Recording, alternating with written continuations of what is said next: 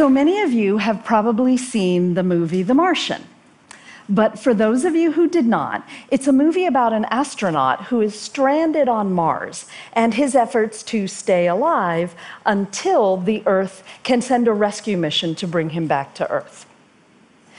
Gladly, they do reestablish communication uh, with the character astronaut Watney at some point so that he's not as alone on Mars until he can be rescued. So while you're watching the movie, or even if you haven't, when you think about Mars, you're probably thinking about how far away it is and how distant.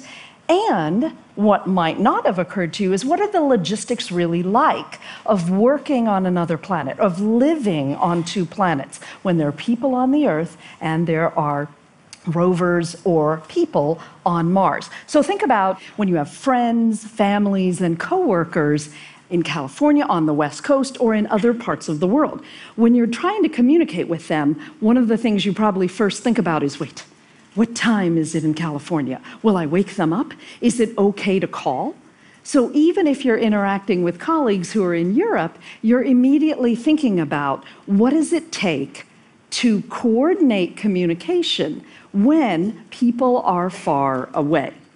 So we don't have people on Mars right now, but we do have rovers. And actually, right now on Curiosity, it is 6:10 in the morning. So 6:10 in the morning on Mars.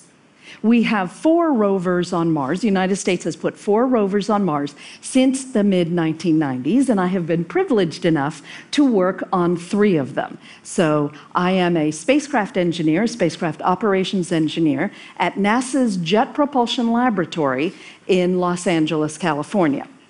And these rovers are our robotic emissaries. So they are our eyes and our ears, and they see the planet for us until we can send people. So we learn how to operate on other planets through these rovers. So before we send people, we send robots. So, the reason there's a time difference on Mars right now from the time that we're at is because the Martian day is longer than the Earth day. So, our Earth day is 24 hours because that's how long it takes the Earth to rotate, how long it takes to go around once. So, our day is 24 hours. It takes Mars 24 hours and approximately 40 minutes to rotate once. So that means that the Martian day is 40 minutes longer than the Earth day. So, teams of people who are operating the rovers on Mars, like this one, what we are doing is we are living on Earth but working on Mars. So, we have to think as if we are actually on Mars with the rover our job, the job of this team, of which I'm a part of, is to send commands to the rover to tell it what to do the next day, to tell it to drive or drill or tell her whatever she's supposed to do. So while she's sleeping, and the rover does sleep at night because she needs to recharge her batteries and she needs to be weather the cold Martian night. And so she sleeps. So while she sleeps, we work on her program for the next day. So I work the Martian night shift.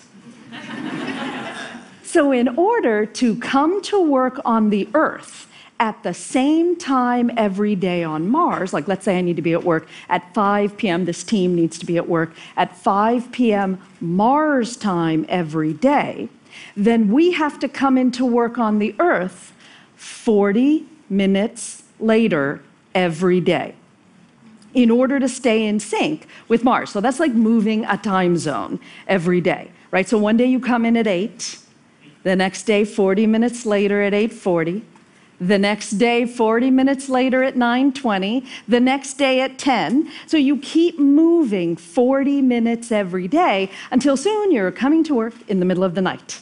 The middle of the earth night, right? So you can imagine how confusing that is. Hence the Mars watch. This watch has been mechanically, the weights have been mechanically adjusted so that it runs more slowly.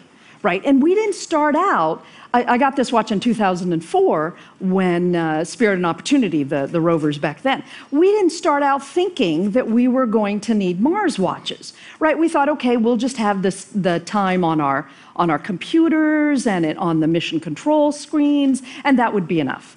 Yeah, not so much because we weren't just working on Mars time, we were actually living on Mars time. And we got just instantaneously confused about what time it was. So you really needed something on your wrist to tell you so you could, you know, like, okay, what time is it on the Earth? What time is it on Mars? And it wasn't just the time on Mars that was confusing, we also needed to be able to talk to each other about it. So a sol is a Martian day, again, 24 hours and 40 minutes. So when we're talking about something that's happening on the Earth, we will say today. So for Mars, we say to sol. right? Yesterday became yestersol for Mars again, we didn't start out thinking, oh, let's invent a language. It was just very confusing. I remember somebody walked up to me and said, I would like to do this activity on the vehicle tomorrow, on the rover. And I said, tomorrow, tomorrow, or Mars tomorrow? Right? We started this terminology because we needed a way to talk to each other. so tomorrow became Nextersol or Solaro right? Because people have different preferences for the words they use, right? Some of you might say soda, and some of you might say pop. So we have people who say Nextersol or Solaro. And then something that I noticed uh, after a few years of working on these missions was that the people who work on the rovers, we say to Sol. The people who work on the landed missions that don't rove around, they say to Sol. So I could actually tell what mission you worked on from your Martian accent. so we have the watches and the language, and you're detecting a theme here, right? So that we don't get confused.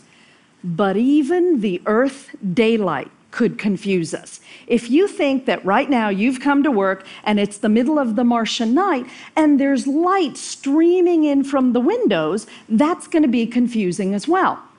So you can see from this image of the control room that all of the blinds are down so that there is no light to distract us. The blinds went down all over the building about uh, a week before landing, and then they didn't go up till we went off Mars time.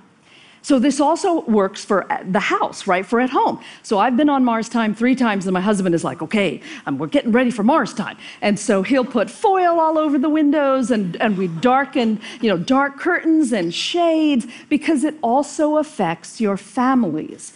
And and here, so here I was living in kind of this darkened environment, but so was he.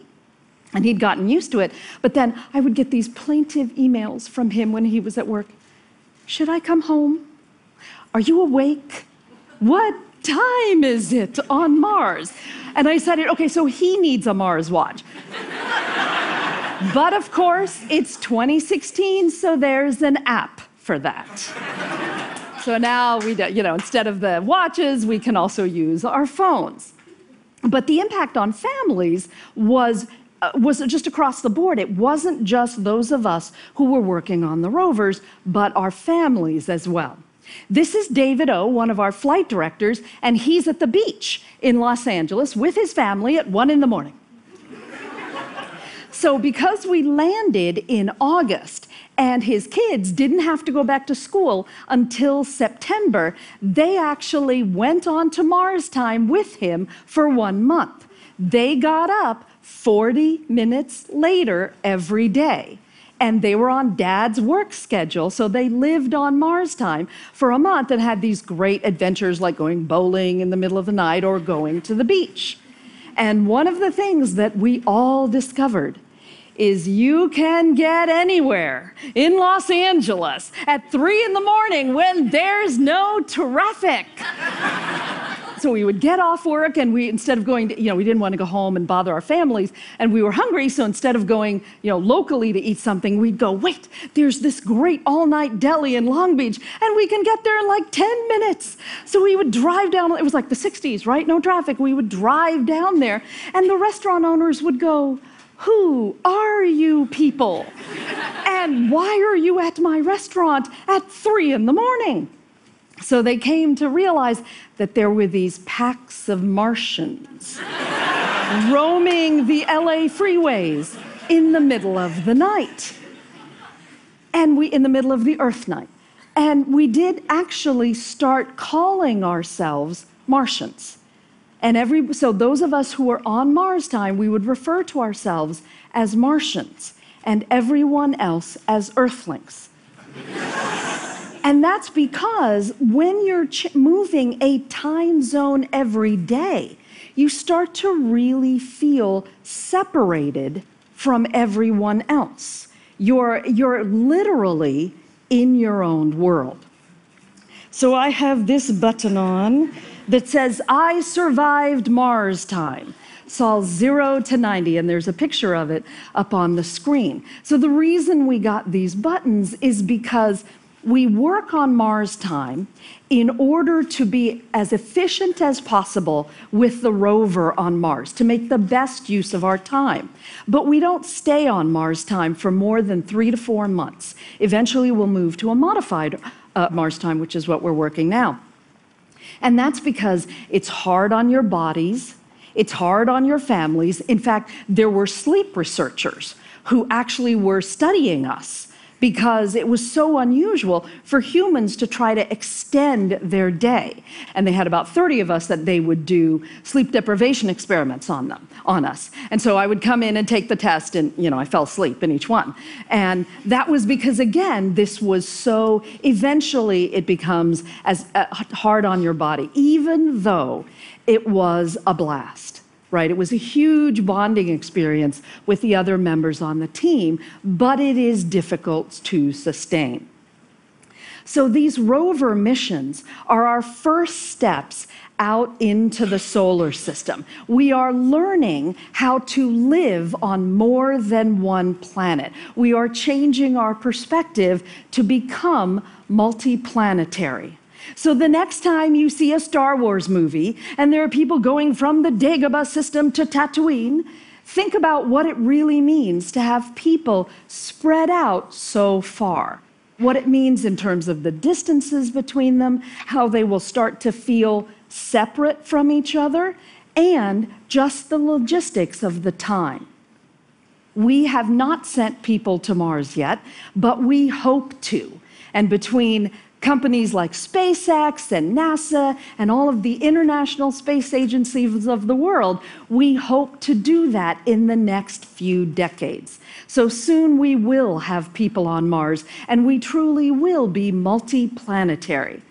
And the young boy or the young girl who are, who are the people who are, will be going to Mars could be in this audience or listening today. I have wanted to work at JPL on these missions since I was 14 years old, and I am privileged to be a part of it. And this is a remarkable time in the space program, and we are all in this journey together. So the next time you think you don't have enough time in your day, just remember it's all a matter of your earthly perspective. Thank you.